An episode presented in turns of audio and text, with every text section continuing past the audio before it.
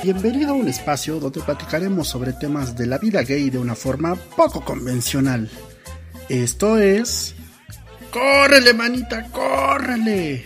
¡Comenzamos!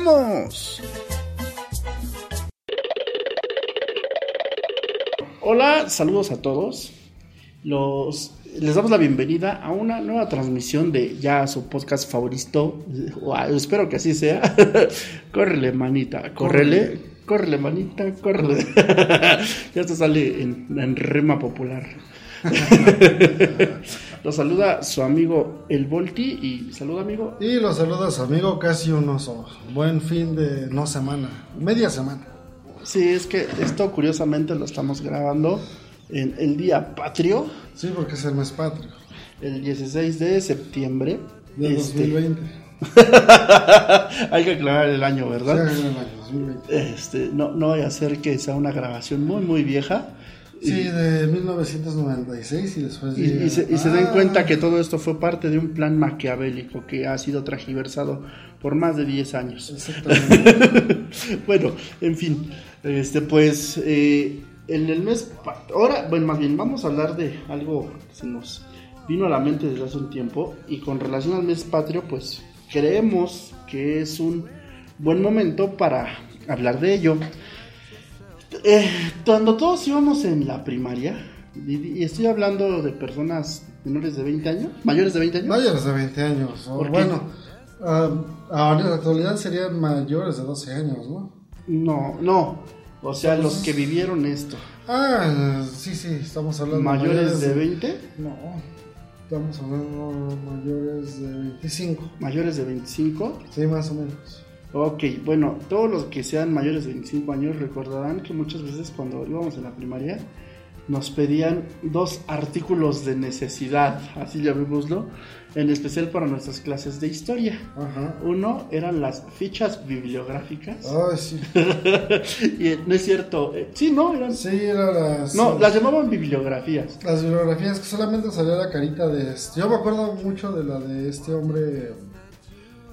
Ay, el que se parece a ti, ¿cómo se llama? Baboso, Este, de Benito Juárez. Me acuerdo de Benito Juárez. Y me acuerdo mucho que me pidieron de Leona Vicario. Obviamente, como estaba en todas las papelerías Leona Vicario, ya sabes que la puedes encontrar. Era aventarme casi 5 o 6 días antes de prestar el trabajo. Ir al centro, ahí a la calle de Moneda, creo que se llama. No tengo idea. Era por ahí. Eh, pero en aquellos días a, a conseguir la, La la, bibliografía. la, la biblio... Se llamaban así, ¿no? Bibliografía de Leona Vicario. Muy chida, por cierto. Las bibliografías eran unos cuadritos, unos pedacitos de papel muy chiquitos, ¿no? Sí, eran el tamaño de una cartita, bueno, no, como de una estampa, ¿no? Más o Ajá, menos. como las estampitas esas que coleccionaban algunos de ustedes en sus álbumes de Dragon Ball y de eso. Este, pero era la caja, la cara del personaje y en la parte de atrás traía pues Como Yu-Gi-Oh, pero patro. y a la parte de atrás traía en una forma muy resumida lo que fue su vida desde Sí, cuando de la vida. nació hasta cuando murió. Les estoy hablando que esto estaba resumida como en 100 palabras. Más o menos ocupaba lo de un párrafo porque era la fuente muy pequeñita. Ajá, pero bueno, pues sí eran, era letra muy pequeña Ujú. y pues como bien dice casi un oso, luego te pedían este bibli- bibliografías de cada personaje Sí. que no era un trauma y hasta que los profesores como sabían que no lo ibas a encontrar te daban como una semana para andarlo Sí, buscando. digo que a mí me hicieron padecer con el de Leona Vicario. Odiaba a Leona Vicario antes de encontrar la bibliografía. Después ya me cayó muy bien porque me gustó mucho su historia. Digo, yo, le, yo soy Team Leona Vicario. ¿Cómo se llama la otra? La Yo de... soy Tim, Tim Josefa. Team Josefa y Team Leona Vicario. Usen ese hashtag. Hashtag. Hashtag Team Leona o... ¿Team Leona Vicario o Team José Ortiz de Domínguez? No, así nomás. Team José. Team José No o Team José. Leona Team Vicario? José o Team Team Leo. Leona. O Team Leo. Pero no, pero no Leona la de King of Fighters, sino Leona Vicario. ok. Este, pues eso era algo que nos tocaba mucho. eh, era una de las actividades que teníamos como estudiantes. Que, Sí, porque aparte me acuerdo que las monografías venían. Ah, como- eso es a lo que vamos a lo segundo. Una cosa eran Ajá. las este, Bibliografías. y la otra eran las monografías. Sí. En el mes patrio, pues era cuando más comprabas en ocasiones porque te pedían la bibliografía de la independencia, No, la, la monografía, monografía. perdón, de la independencia o, o de temas. O la del himno nacional, me acuerdo, porque de salía. ¿Ves que creo que los modelos estaban inspirados en el pintor Rubens? Acá todos fornidos. Ah, sí. Había buenos modelos en la. de la época. En ese tiempo, como, como que yo ya me daba cuenta que. Era, había material autóctono de muy buena calidad. No, no es, no es normal que, que lleve mala atención este, el dibujo del cuadro de, de Juan Escutia y no el de esta mujer, ¿cómo se llama? La otra. Una de esas, bueno, una de ellas, sí. Como que había algo ahí extraño. Bueno, este, el chiste es que, eh, refiriéndonos completamente a las monografías, tocaba que pues había muchas editoriales Sí. que se encargaban de la edición de las mismas, por, al igual que de las bibliografías. Por eso es que a veces encontrabas unas eh, y otras no. Y era muy chistoso, ¿no? Porque cuando llegabas a la escuela, llegabas con tus bibliografías y la cara de Benito Juárez de las tres, este, Sí cambiaba. las tres editoriales cambiaba, en una salía como que más claro, en otros hasta con otro peinado. Era, era como, era como el caso de los Jesuses, que ya sabes, el- Ah. la iglesia católica te pinta a Jesús este, blanco. blanco, fornido, de ojos claritos. Dices, es que no era judío. Creo que los judíos no son así. Creo, creo, creo que no era, el, no era el- no era el tipo de, este, de judío. Ahora entiendo por qué dudaban si era cristiano. Sí, yo creo que sí. bueno, este, una de las editoriales que Bueno, había dos que era RAF, más llamaban la atención editorial RAF, y había otra que se llamaba Sunrise. y, y Sunrise eran las dos editoriales que sacaban mucho de este material y pues ahí es a donde nos vamos a detener. Vamos a hablar de las hermosas monografías que sacaba la editorial Sunrise. Porque independientemente ¿Eran transavías? este, de que ahorita estábamos hablando algo con respecto al mes patrio, eh, pues ellos hacían material de todo tipo, ¿no? Encontrabas monografías de animales, de la naturaleza, de un sinfín de temas, De la del célula. transporte, del- ajá, de cuestiones biológicas, pero hubo una monografía que en específico se volvió, digamos, lo que hasta cierto punto viral hace poco tiempo, y hace poco tiempo estoy hablando de un año. Era una monografía que pues yo creo que a nosotros nos tocó ver, en la que se hablaba de las adicciones. y era, es muy gracioso ver eh, cómo se reflejaban todas las adicciones en forma de dibujos. Sí, porque eh, aparte eran dibujos que estaban como inspirados en las escenas de las películas de los dandies de los 60s o 70s de este hombre que hizo la de la Pando y la de los Poquianchis, no recuerdo su nombre. Los personajes eran muy el estilo, ¿cómo se llamaba este? El perro callejero, Valentín Trujillo. Ajá, Este, toda la, to- todo el contexto de los dibujos era muy enfocado hacia ello y nos llamaba mucho la atención porque este, en esa monografía pues te hablan de las adicciones, drogadicción, alcoholismo, este, pero me encantan los personajes que dibujaban porque muchos de ellos eran hasta cierto punto hasta sus expresiones faciales eran es que este- está- estaba todo muy inspirado y ya me acordé del director, Felipe Casals. Ah, Era, no, bueno, no, era, era, era, ya sabes, el, el clásico, sí, el clásico dandy de cabello largo, las facciones de malvaditas. de villano. de villano. Entonces, en las monografías venían diferentes recuadros y aparecía, eh, no sé, cocaína, eh, resistol, o sea, pegamento, eh, venía eh, solventes, No, heroína, diferentes. Pero lo que platicaba en una ocasión con, con, con Volti, le, le comentaba, luego casualmente jamás en esos dibujos de las, de las monografías eh, noté, noté que hubiese dibujos eh, de clases sociales altas.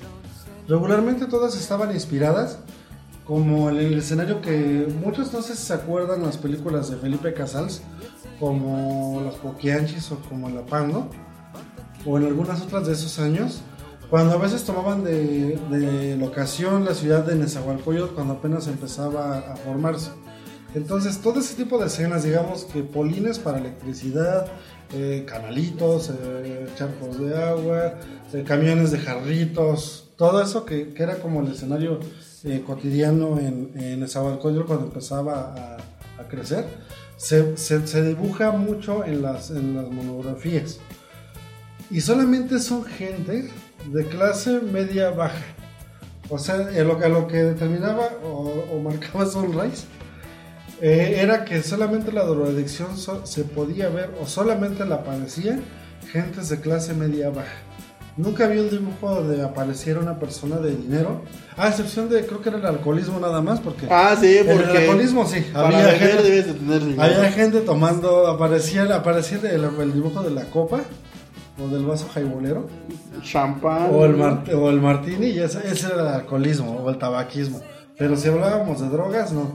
O sea, no, se, no, no tocaban eh, personas de alto rango con cocaína. Ajá. No tocaban artistas consumiendo drogas, porque entonces eh, la parte editorial Sunrise viene muy a la mano de, de lo que fue la creación de la televisión de los 70s y 60s de Consorcio Televisa Ajá. que antes era Televicentro. Cuando yo era pequeño era Televicentro. Yo tenía, yo nací en 1945. pues era muy pequeño cuando era Eras un chicuelo. Entonces, ¿saben? era Televicentro y siempre tenían muy arraigado eso, que era la gente, la familia mexicana o la, o la, o la, la familia de mejores costumbres, siempre iba a ser una familia que tuviese una condición alta. ¿Por qué? Porque era alguien que había en ese momento logrado eh, llenar todos esos valores. El valor que siempre nos manejaba mucho Televisa en los ochentas, eh, el cuidado con la dedino, las drogas, todo ese tipo de cosas, eso te lo marcaba eh, la monografía Sunrise. Que una persona que tuviese dinero jamás podía caer en el, en el- en la adicción de las drogas, porque solamente era para gente pues que no tenía estudios, que solamente se dedicaba a robar. O sea, alguien que no se dedicaba a robar no era drogadicto. Yo creo que más que eso era el, el contexto social, ¿no? Sí. Porque los dibujos que manejaba la monografía eran muy enfocados hacia cierto sector social, que es la clase baja. Y Ajá. este. Porque si bien bueno, si bien recuerdas, tú buscas la monografía de las adicciones. Sí. Y me encanta porque todos los dibujos son en baldíos o, en casas donde este el aplanado hasta está, se está cayendo. me encantan esos dibujos donde se ve un cachito de la pared y se ven los tabiques. Ajá. O está la casa de obra negra, como te decía. Ajá. Se ven los postes, de- se ven los polines de luz para, para Ajá. tra- traerlos a la casa, los, los camiones de jarritos repartiendo en las tiendas de lámina. Entonces era curioso porque, pues, por ejemplo, refiriéndose a nuestro caso, por decirlo, nosotros que vivíamos en una colonia de ese tipo, porque eran colonias en Ah, desarrollo. yo no, yo vivía en otro lugar. Ay, este.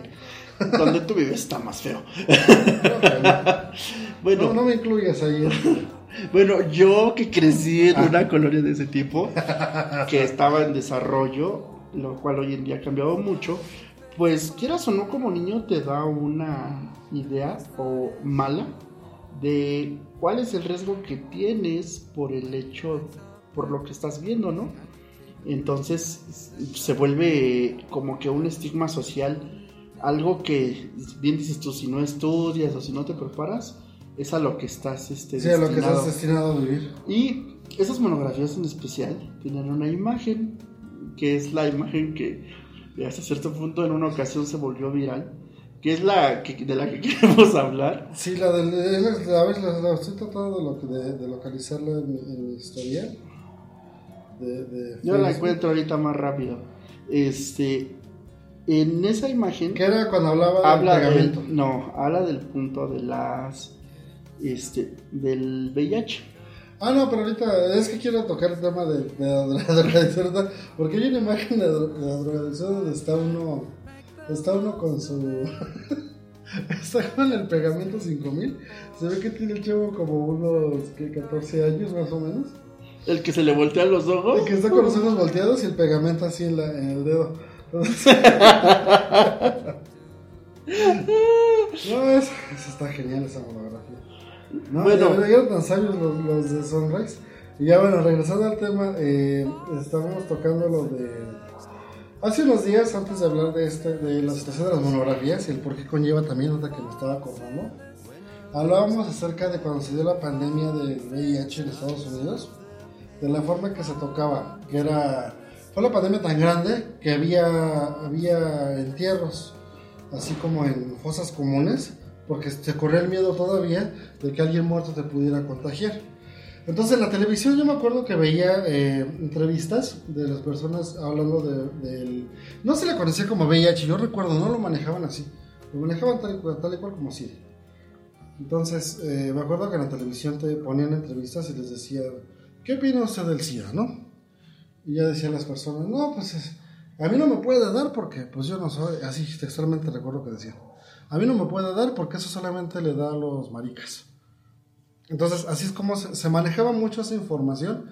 Y obviamente nuestra editorial Sunrise, tan sabia, no se podía quedar atrás y dar su punto de vista en la cuestión de informar a las pequeñas generaciones, a los niños ochenteros y noventeros, de, que, de cómo tenían que cuidarse de esa enfermedad, que solamente le daba a esos sectores minoritarios y para evitar que los niños no se enfermasen de SIDA por ser homosexuales. O sea, como que era el requisito, ¿no? Ellos te prevenían de buena, en buena onda, te prevenían en buena onda de que para que no te enfermaras. Perdón, está viendo la imagen de él. Luego la voy a subir a la página. La monografía que a la que está refiriendo oso es la de se llama Vicios Juveniles. Vicios juveniles. ah, no es cierto, se llama Delincuencia, Delincuencia juvenil. juvenil. Y en una de las imágenes de esa agraciada monografía viene un vienen unos un grupo de cuatro niños, todos son niños. Sí, eso como de unos 13 años. Y tiran una lata de PVC. y hay un niño con su dedo lleno de resistol así en su nariz y los ojos casi se le voltean. No, pero en esa, en esa monografía viene una parte que dice eh, de delincuencia, viene eh, algo como de alborotadores y sale y sale gente haciendo, haciendo manifestaciones. O sea, ¿ves acá puto Sunrise? No, se llama agitación estudiantil. Ajá, y ve cómo Sunrise, o sea, te, te hacía, te hacía creer eso. Bueno, es que más que nada eso era basado en todo lo que sucedió en Tlatelolco, ¿no? Sí, pero, o sea, a lo que vamos es como la editorial Sunrise, te- o sea, era, era un punto de vista tan, tan parcial. Tienes razón, trae el de vandalismo y están asaltando un camión como de garritos. Sí, digo. O sea, ti- tiene, tiene, Sunrise tenía unos puntos de vista tan parciales. Y les comentaba, en la cuestión de lo que fue el VIH no se quedaban atrás, dando su opinión. Y les digo, nos hacían el favor, o nos hacían el favor aquellos niños de los 80s y 90s, de informarnos que si no te querías enfermar de, esa, de ese síndrome que era tan, tan mortal, lo preferente era, pues que no fueras gay.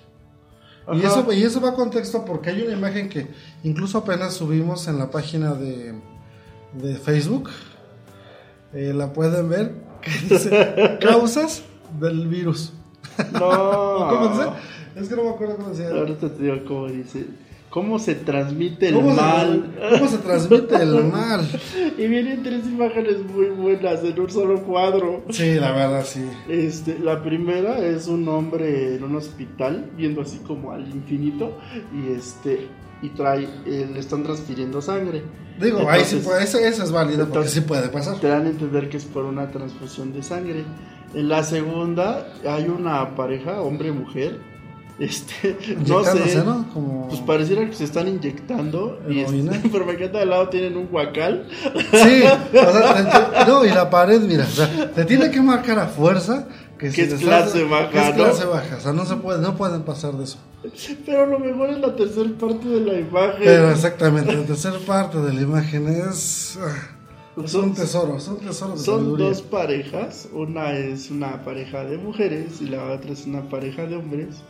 Y te dan a entender que pues la homosexualidad Es causa de transmisión. es una causa de transmisión de la enfermedad, pero lo más encantador es la imagen, porque las chicas pues como sea se ven pues, muy a la época, ¿no? Sí. Lo- pero los hombres, No, sí se puede. este, bueno, aparte de que qué envidia tienen un estómago tan plano, Sí. Este, usan unos Pero sus peinados. usan, usan unos pantalones así como Acampanados. no, no son acampanados. No son como de pe- no son, son, son como acampanados sesenteros, pero pegados a la cadera con Ajá, chaparrera. ¿no? Pegados de la carrera con chaparrera. Y la mano de los. Espérame, uno, uno trae sandalias y el otro este sí trae zapatos, pero o sea el contraste, ¿no? El que trae sandalias trae un top Ajá. Y el que trae zapatos, ¿cómo se le llama eso? Pues es como un- una blusa. este, Pero es una blusa corta, ¿no? Sí, de esas que te abren, de- que están abiertas del hombro. No sé Ajá. ¿Cómo se les llama? y sus peinados así. Los peinados, la- las sombras, las pestañas largas, la boca pintada y la mano del que está al lado del, del lado derecho, la manita caída, como para que sepas. Ajá, no, no, de hecho los dos la tienen, mira. Ah, sí, aunque, cierto. pare- aunque está sobre el hombro, también está caída la mano. bueno, O sea, eso vamos, ¿qué, qué tan serios eran los, los eh, la editorial Sunrise? Que te, te- te- te hacía el favor de, de- te hacía el favor de, de informarte y de prevenirte que si, que si una mujer este que si, que si una mujer andaba con otra mujer así se transmitía el mal, ¿no? O sea, no te hablaba de sexo, ah, porque eso sí, no te podían hablar de sexo porque era hablar como ya tenían otra, otra monografía para eso pero pues con su, su evidente censura, ¿no? Pero para los temas de atacar a una minoría, ahí no había censura, entonces ahí era la manera de ridiculizar, ¿no? Entonces, eso es lo que platicaba con, el Volti. La forma en que, en que veíamos a, o, que se- o la imagen que se veía estereotipada en 80s y 90s, ¿no? Y cómo, cómo editoriales como Sunrise o, o compañías grandes de medios como lo que era en aquel tiempo Televisa, porque mi visión creo que era un poquito más abierta. ajá. Y, y digo, no es que yo ataque a Televisa, yo soy 100% detractor de TV Azteca, no me gusta nada de TV Azteca. Y quiero que lo sepan y Ay, oigan. sí. Los odias desde Odio que le hicieron el escándalo a la Gloria Trevi. Ah, y ahora resuelta. No, lo sé porque ay, Pati Chapoy me cae tan mal. Sí, Pati Chapoy, me caes muy mal. Entonces, digo, pero hablando de los 80, ¿no? Televisa tenía mucho eso, era, era marcarte la imagen de la familia tradicional mexicana, que era una familia llena de valores. De hecho, el canal 2 en algún momento se llegó a llamar el canal de la familia mexicana, ¿no? Sí. O fue el 9, no recuerdo cuál de los dos. O sea, y tocaban esos puntos, era, era, era ser mexicano, pero era una persona blanca, mm, mestiza, pero en casas muy bonitas. Ah, claro. Eh, siempre tenían, tenían, una, tenían una sirvienta de trencitas que venía de pueblo. ¿Cómo no metían, por ejemplo, mujeres de Michoacán que son muy guapas y vienen de provincia? No, metían, a menos que fueran de, de provincia guapas, las hacían después eh, diseñadoras, ¿no? Como en el caso de Simplemente María. Oye, es una jalada. o sea, digo, yo sé que la gente se puede superar, pero no en dos años. Bueno, pues la magia de la La televisión. magia de la televisión. Entonces, eso es lo que platicábamos con el Volte y yo en aquella ocasión. Cómo, cómo hasta para la enseñanza educativa, pues te metían esas ideas, ¿no? En el caso de la editorial Sunrise. Aún existe. No sé cómo serán las monografías actuales, no quiero ni imaginarme. Pues ahora con, el, con toda la red, la, bueno, el internet más que nada, el acceso a la información, pues yo creo que el uso de las monografías incluso en una gran parte de la población y del país Ujú. Ya de haber decrecido. Sí, ¿verdad? Pero pues aún así, o sea, hay zonas donde no encuentras, es gracioso, pero no encuentras información si no es que esté escrita. Y entonces pues recurren a esto, ¿no? Sí, pero, o sea, sí, sí, sí, es un, sí, es en parte es una, es una manera subliminal. Por eso se inicia el, esto que se le llaman, ¿cómo se le dice? Homofobia. Ajá, exacto.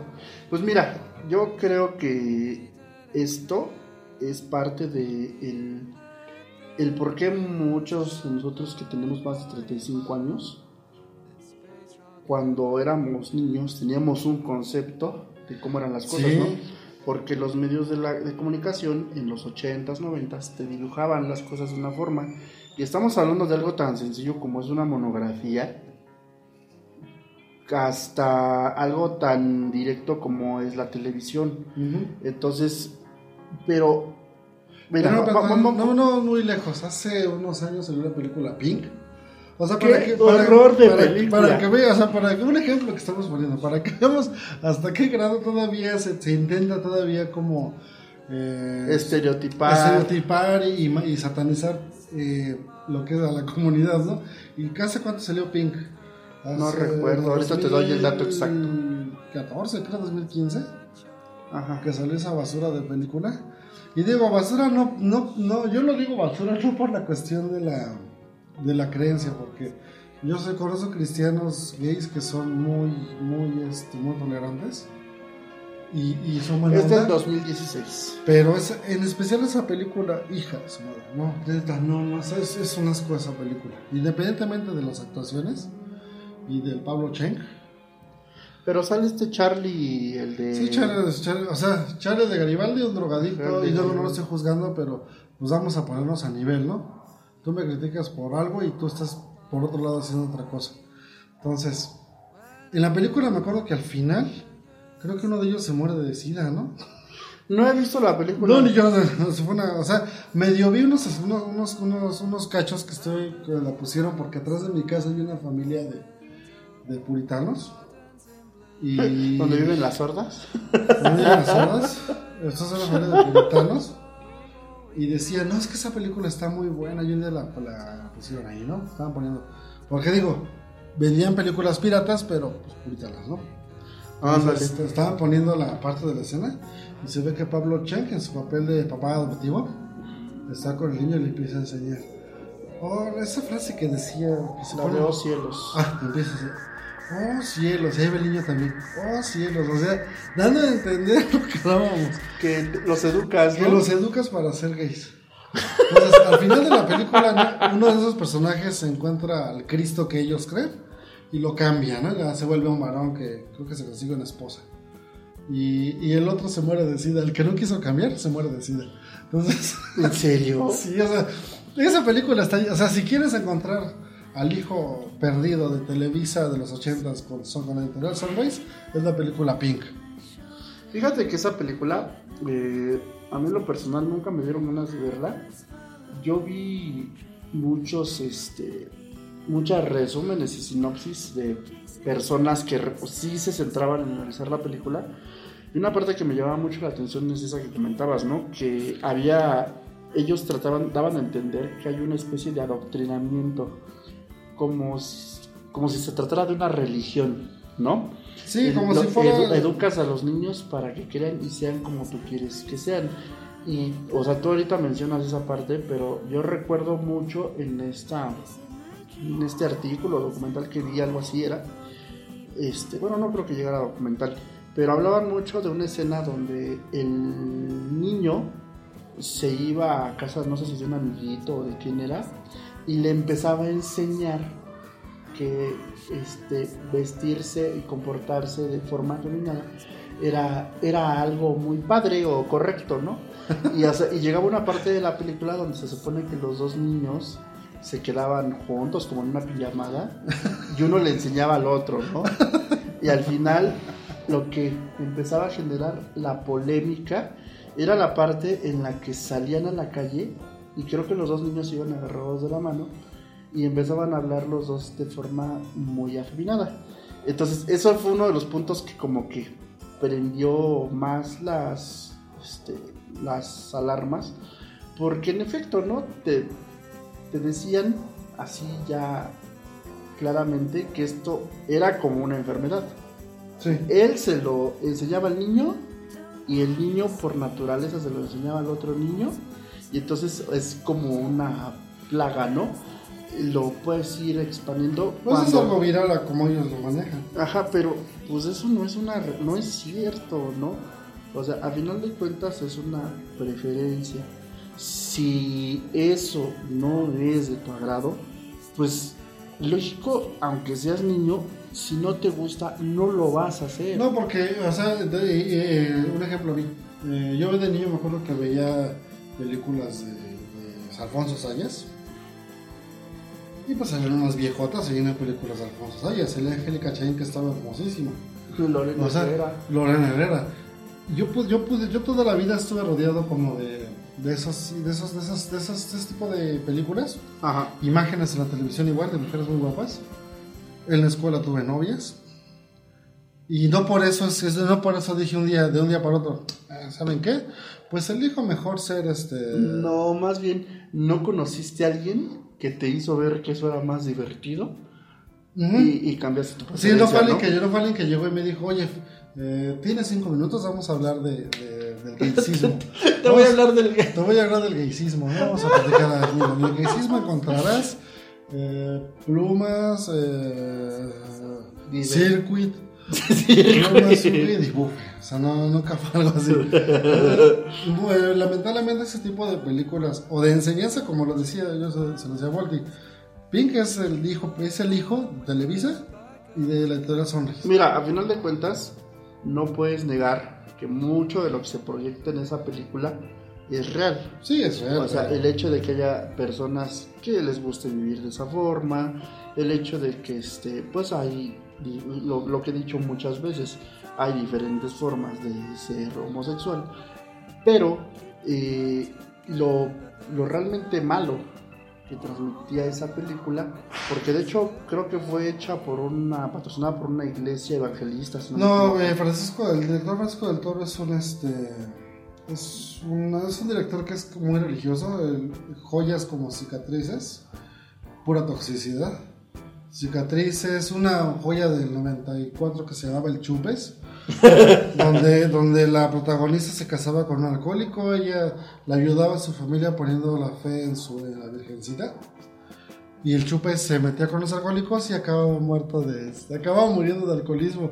O sea, para él, para él no había salvación, ¿eh? O sea, para él. no De casualidad él, él no hizo las películas del perro callejero. Bueno, pues fueron unas joyas que tiene que hija de su madre. Entonces, Bueno, él es Paco del Toro, entonces, y a lo que vamos es que nada que ver con Guillermo del Toro, no son hermanos, no son nada. ni siquiera se conocen. Ni siquiera se conocen. Pero a lo que vamos es que eh, desafortunadamente esas películas lo que transmiten es que es como si esto fuera eh, como si eso fuera lo definitivo, ¿no? Sí, como, como, como, como he querido yo eh, imponer mi verdad. Y mi verdad es que la comunidad gay está llena de gente depravada, gente enferma, Y aquí está la evidencia, ¿no? y así como que aquí está la evidencia de que esta historia puede pasar. Así que cuida a tus hijos.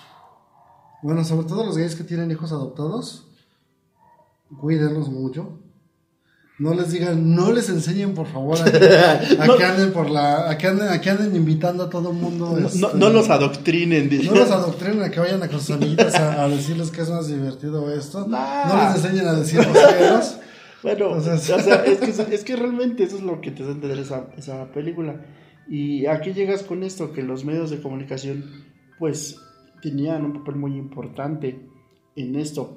Regresando un poco a lo que hablabas en un principio, de que solamente la clase baja vivía problemas de ese tipo, a mí es donde me llama mucho la atención esta película de Doña Matilda y su hijo, Ajá. que es una película de los 70s, 80s, no recuerdo principios bien. de los ochentas.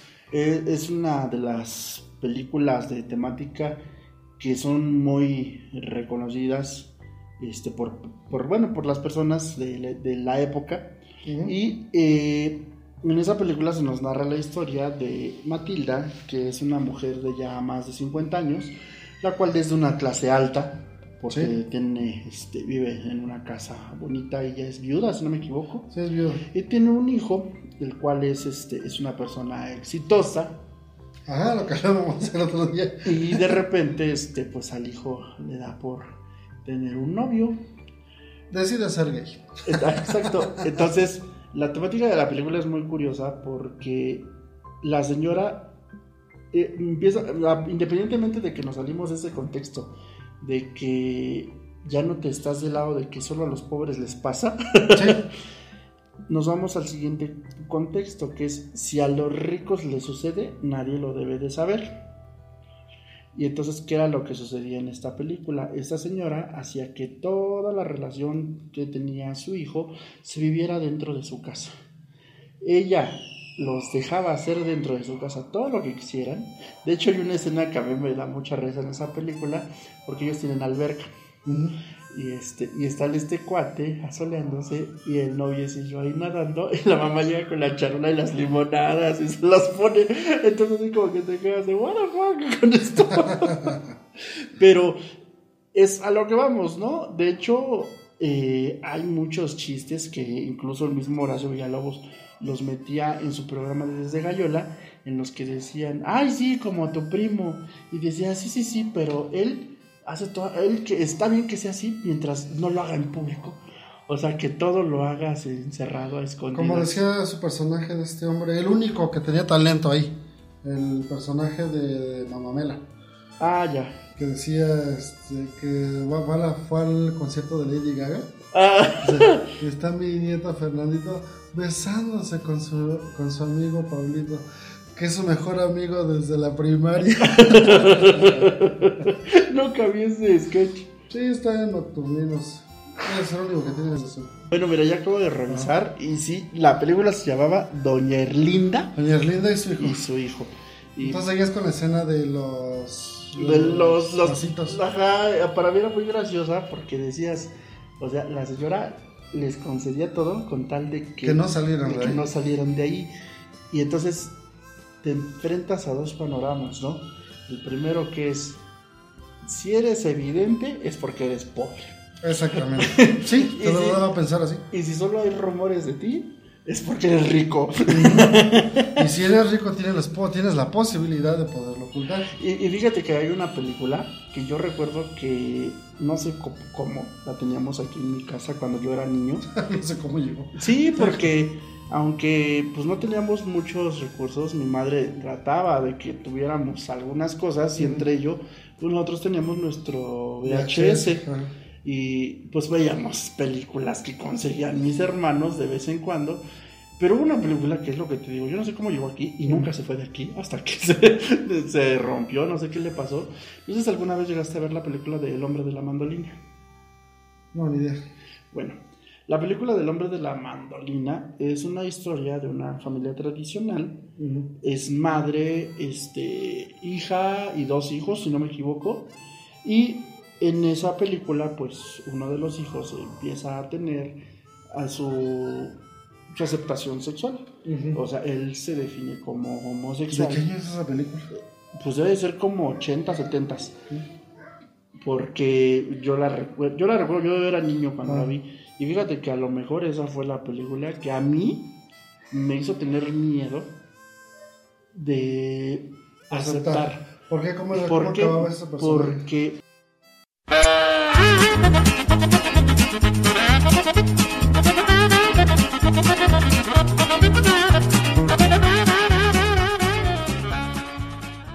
Bueno, este te comentaba de esta película del hombre de la mandolina que te digo que yo no sé cómo llegó aquí a mi casa, pero esta película hablaba de un joven de más de 20 años que tenía su aceptación sexual, ¿no? Se aceptaba como homosexual y pues empezaba todo lo que son los estereotipos. Empezaba porque se pintaba el cabello, se lo pintaba a rubio, si no me equivoco, y no te me quedes viendo así. No, este, para la época, estamos hablando de los ochentas, el tipo empezó a usar pantalones acampanados, se empezaba a maquillar. Como el dibujo de la monografía. Algo muy parecido. Entonces, era muy curioso porque al final, pues en su trabajo, pues ya todos lo veían mal, todos hablaban a sus espaldas y pues lo más escandalizante era la actitud de su familia. Su mamá, que era católica, señora de iglesia, lo veía y decía que no, que su hijo no podía hacer eso, que eso era una vergüenza para ella.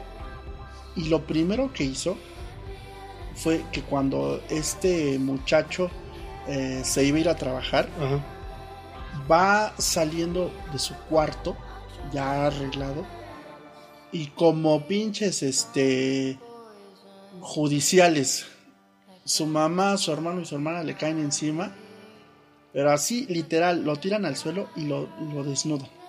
Ajá. Y le avientan una sábana. Ok, y luego. Y le dicen que si él quiere hacer eso, no los va a avergonzar a todos. Y entran a su cuarto y se llevan toda su ropa, todas sus cosas. De tal forma que él no tenga Que no te haga manera de producirse. Exact, ni siquiera de vestirse. Ajá. Entonces, el tipo empieza a vivir en su casa con una sabanita como ropa. O sea, es una escena que te quedas así de. ¡Ay! Sí, porque no tiene manera de salir. Entonces, recuerdo que, sin querer spoilerles la película a los que no la hayan visto, que la hermana es la que al final se da cuenta que, pues, Que no está correcto. que no está bien lo que hacen y Ajá. que ella quiere mucho a su hermano. Entonces lo que hace ella es que ella lo ayuda a escapar. Le da ropa, le da dinero. Y yo lo que recuerdo es que, bien dices, ¿no? Todas estas películas son tan dramáticas. Sí. Al final, yo lo que recuerdo, tal, tal vez Sí. me equivoque porque no tengo tan fresca la película, es que él se va y justo cuando llega a la terminal lo van siguiendo y lo matan. Ah. Ah. Y ahí termina la película, Sí. en que el chico murió y según yo era el hombre de la mandolina porque él era de la rondalla en la iglesia a la que ellos iban y era el que tocaba la mandolina. Entonces, Ah, entonces nuevamente llegas al contexto, ¿no? Sí. De que te dibujaban la imagen de el homosexual de una forma en la que Que no ibas a tener buen final. Así de y sencillo. no, y aparte, bueno, dos cosas. Estereotipaban la imagen física Sí. que tenía, que, que iba a manejar y el final. Si te das cuenta, en esas películas estamos hablando de que todos mueren jóvenes. Sí. Este, y de hecho, ¿no? Eh, hay muchas cosas que te hacen y mucha desinformación o mucho contexto que te hacía pensar en los años 80 que una persona homosexual no vivía más de 40 años. No, porque todo, eh, por ejemplo, en la del, eh, y eso hablamos de los 70, la de un lugar sin límites, donde matan a la Manuela. O sea, siempre es como ese, o sea, te, te, te ponían el panorama de tal manera que o no encontrabas un buen final, o la única manera de que pudieras sobrevivir era que no supieran que eras gay. Qué horror. Sí, porque solamente así, añadiendo un poquito a lo que... Ahora, No, ent- ahora entiendo... y, la- y- y otra forma Ajá. de sobrevivir siendo homosexual era que tuvieras dinero. Sí, era tener dinero, no salir del closet. Eh, Porque mira, sea- seamos francos, muchas figuras de los medios que prácticamente se declararon homosexuales abierta o de forma no directa, pero lo hicieron, si lo analizas, muchos de ellos tenían posibilidades económicas muy fuertes. De tal forma que aunque se les rechazara y se les bloqueara por algunas partes, ellos siempre iban a tener una forma de subsistir. Sí, pero hay otra cosa, hay unos que solamente eran secreto a voces, como este, ¿cómo se llama? Ernesto Alonso. Ah, bueno. Entonces estamos hablando que, o sea, era aceptado dentro de su círculo, digamos, pero no podía ser, no, no podía hacerlo público. Estaba, pero me estaba acordando del caso de Sebastián Ligarde, el Que hablabas la otra, la otra Ajá. vez. que él lo decía en una de sus entrevistas, que su personaje en quinceañera Eras el. era ser el chacal de Nesa. Decía, era alguien que vivía en Nesa, porque se lo dijo, que vivía en Nesa y que era, había violado a la protagonista. Entonces, obviamente, ¿cómo vas a sacar a un actor que maneje esa imagen como una persona gay? Él salió ya de closet hace como unos 3 o 4 años. Ujú. Ya, pero ya, ya en estos tiempos en los cuales ya no es tan mal visto. No, o en todo caso que él Ah. ya tuvo una vida, porque estamos hablando de que él debe de tener ahorita más de 40 años, ¿no? Entonces, este, ya es muy difícil que a él se le pueda se le puedan bloquear muchas cosas. Sí, no, y aparte ya, digamos, en esas épocas ya es como lejos, lejos de que lo vieran como algo malo, tal vez en los ochentas, si alguien lo hubiera sacado como le pasó a, a este hombre de Inglaterra, George Michael, George Michael, que le tuvieron que sacar haciendo cruising en un baño. qué horror. Entonces, al Sebastián Ligarde ahorita ya fue como que ya, o sea, hasta se lo aplaudieron, ¿no? Lo que es gracioso, lo que platicamos la otra vez, de figuras que si no salen del closet es por algo, por seguridad tal vez de ellos. Aunque es, eh, es tan evidente, digo, pero nadie ha sido como, o se los dice oficialmente, como en el caso de Javier Alatorre. Digo, no es necesario que lo diga oficialmente, creo que todos entendemos. Y el día que lo diga no va a pasar nada. Pero él sabrá por qué no lo hace público como tal, ¿no? Digo, a final de cuentas, es, es como él, quiere vivir así. Tal vez le es mejor vivir el secreto a voces. Y está bien porque es su manera de estar, es, es su decisión. El día que lo haga él, bien visto. El día que alguien lo saque eh, del closet de una manera forzada, pues para mí no sería bien visto, o no sería correcto. Lo correcto es que él lo quiera salir cuando lo quieras. Ah, por cierto, saludos a tu esposa, Javier ya déjalo en paz. Javier saludos a tu esposa. Y pues bueno, esto es un así como que algo muy pequeño de cómo era, cómo se manejaba en medios eh, Sí, los medios de, de comunicación, escritos, toda esta parte de el ser homosexual y bueno, nuevamente, ¿no? Y obviamente las, no las consecuencias, sino lo que, lo que generó en su momento esa semilla. Más que nada el perjuicio, ¿no? Ujú. Eh, como que yo, yo así lo siento, una forma de querer evitar que tú decidieras, porque así lo pensaban. Sí, que ser, ser, gay. gay o cualquier cosa era el hecho de decir, mira, es esto y es malo. Sí, entonces si lo pensabas, de, si lo pasaba por tu cabeza hacerlo, no lo hagas. Y empezábamos desde algo tan básico como fue lo con lo que empezamos, que era una, Sí, monografía, monografía. hasta una película, una novela, Sí. mm, muchas cosas, ¿no? Eh, y pues bueno, esta es una pequeña parte. Después vamos a retomar este tema porque hablamos mucho de cosas de los 80s, 70s. Ujú. Ahora vendría a ser, sería bueno hacer una remembranza ya hacia los 90s y 2000s, porque a pesar de que ya había una mayor apertura social y de pensamiento, ya nos encontrábamos ahora en la parte de que o eres completamente estereotipado Sí, o nuevamente regrésate a esconderte porque pues no sabemos cómo manejarte. no, y, eh, y digo, tomando en cuenta esto para, para cuando llegamos a ese tema o eso- a esos años, suena, suena simple, pero que Ricky Martin saliera del closet, créeme que sí, sí tocó un precedente. Sí, De verdad que sí. y más y ahí ah, es un tema muy de- muy delicado, Sí, aunque no lo quieramos ver, porque a lo mejor dijéramos ya salió del closet y lo que sea, pero hay una figura pública que fue muy señalada, que fue Rebeca de Alba, sí, porque durante muchos años ella se presentó como su pareja sentimental de él. a eso voy. O en el caso de esta mujer, eh, de Libertad eh, Palomo, Ajá. La actriz Margarita Isabel, que fue su esposa creo que por tres años. Entonces, pe- pero, pero, pero sí, sí, sí, se marcaron como un precedente, porque las- la gente lo, lo veía después ya de otra manera. Fue como que, ah, qué bonito que fue Ricky Martin. Diferente cuando le pasó a Fa- Fabián Lavalle. Bueno, que él realmente De la no manera en lo ha que hecho oficial. No, pero de la manera en que lo sacaron y de la manera en que el pobre se tuvo que volver a esconder. Bueno, eso sí. Y bueno, muchos casos, ¿no? Pero a final de cuentas, a nosotros, bueno, personas, me incluyo que tenemos más de 35 años, nos tocó vivir esta realidad Ujú. porque los medios de comunicación así era como nos atacaban.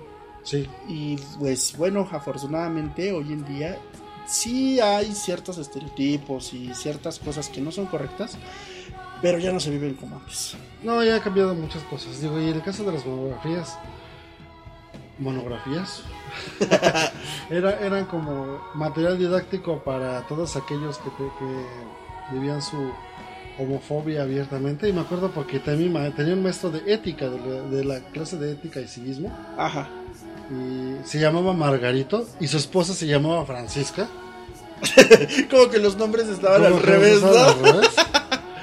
Pero me acuerdo que el maestro Margarito mencionaba algo y decía, dice, todo, todo, todo ser humano tiene una parte buena y una mala.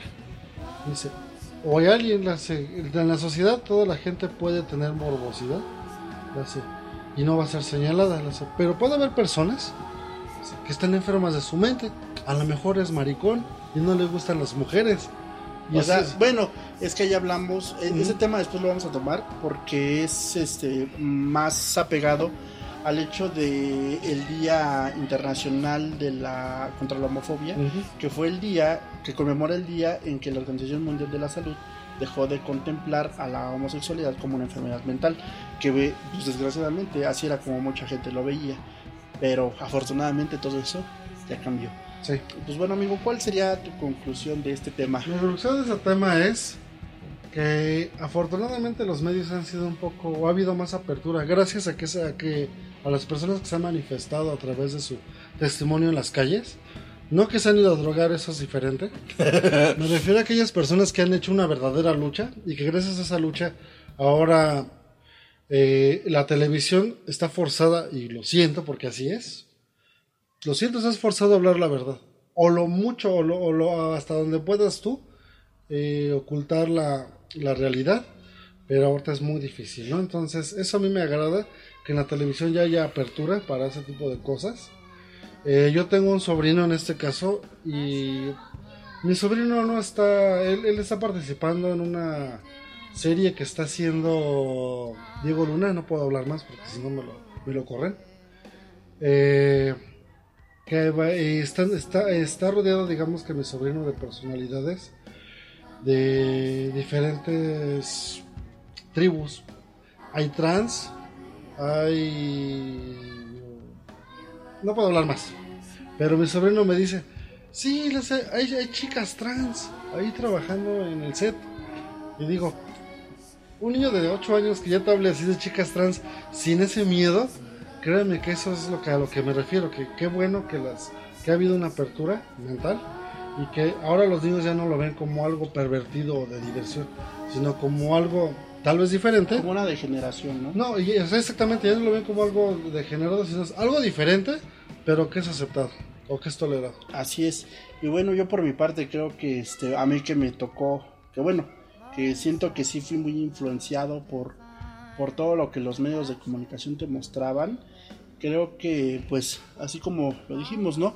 Es bueno que hoy en día pues hayan perdido muchos, bueno, no perdido, se hayan minimizado este tipo de expresiones, aunque pues la película Pink es el ejemplo de Ah. que este pues aún hay quien lucha por hacernos ver como malas personas, pero hay que poner de nuestra parte, ¿no? Para que se nos respete más que nada. Hay que sacar una película que se llame Blue.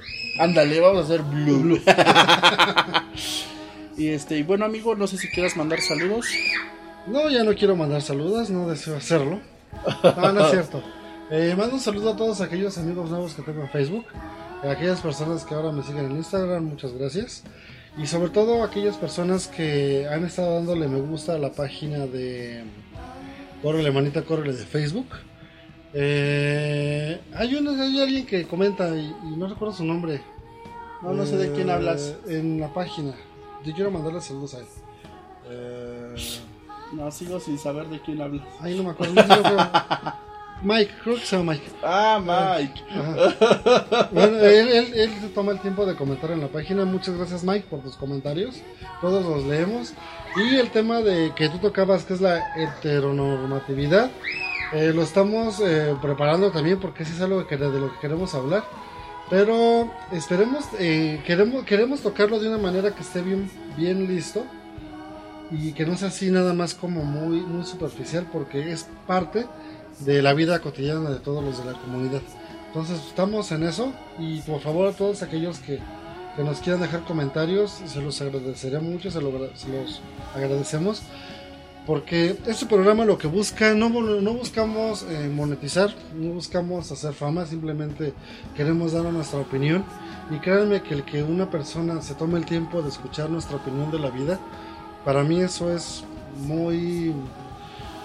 eh, se agradece mucho porque habla de que a mi opinión tal vez alguien más pueda... Alguien más concuerda con mi opinión y alguien más tiene esa... esa eh, ¿Cuál es la diferencia de concordar? Discordar. Esa diferencia. Esa, esa diferencia de, de, de, de, opinión. En la opinión no tan, tan sencillo como Sí, eso. pero aún así, el que te escuchen, el que alguien se tome tiempo para escuchar lo que tú opinas de la vida, de lo que acontece, se agradece bastante. Aunque no estén de acuerdo contigo, pero se agradece. Muchas gracias por, por tomarse el tiempo de escuchar cada podcast que hacemos el Volti y yo. ¿Algo que quieras comentar, amigos? Saludos. Igual, saludos a todos aquellos que este, se toman el tiempo para escuchar nuestro podcast por Spotify o por las diferentes este, plataformas de streaming. Eh, un saludo y un abrazo muy fuerte. Y pues espero se la hayan pasado muy bien este 16 de septiembre festejando. Este, ya saben, todo con medida, nada con exceso. Bueno, los excesos este, a veces son buenos, a veces no tanto. Pero en fin, eh, los esperamos en nuestro próximo programa. Y pues no nos queda más que despedirnos. Despídete, amigo. Se despide de ustedes casi un oso. Hasta luego, Chaito. did what I had to do. Cause you're so far past me now. Share my body and my life with you. That's where you're. Fucking bullshit. Fucking bullshit. Fucking bullshit. Holy shit, oh fucker. Fucking bullshit. Fucking bullshit. Goddamn bullshit. Son of a bitch. What the hell? Oh yeah, that's a fucking bullshit. Oh motherfucker, goddamn shit, Holy shit. Holy shit, bullshit, goddamn. Cock and ball torture. Oh fucking bastard, goddamn. Shut up. Fucking shit. Motherfucking shit. Son of a motherfucking bitch. Oh shit.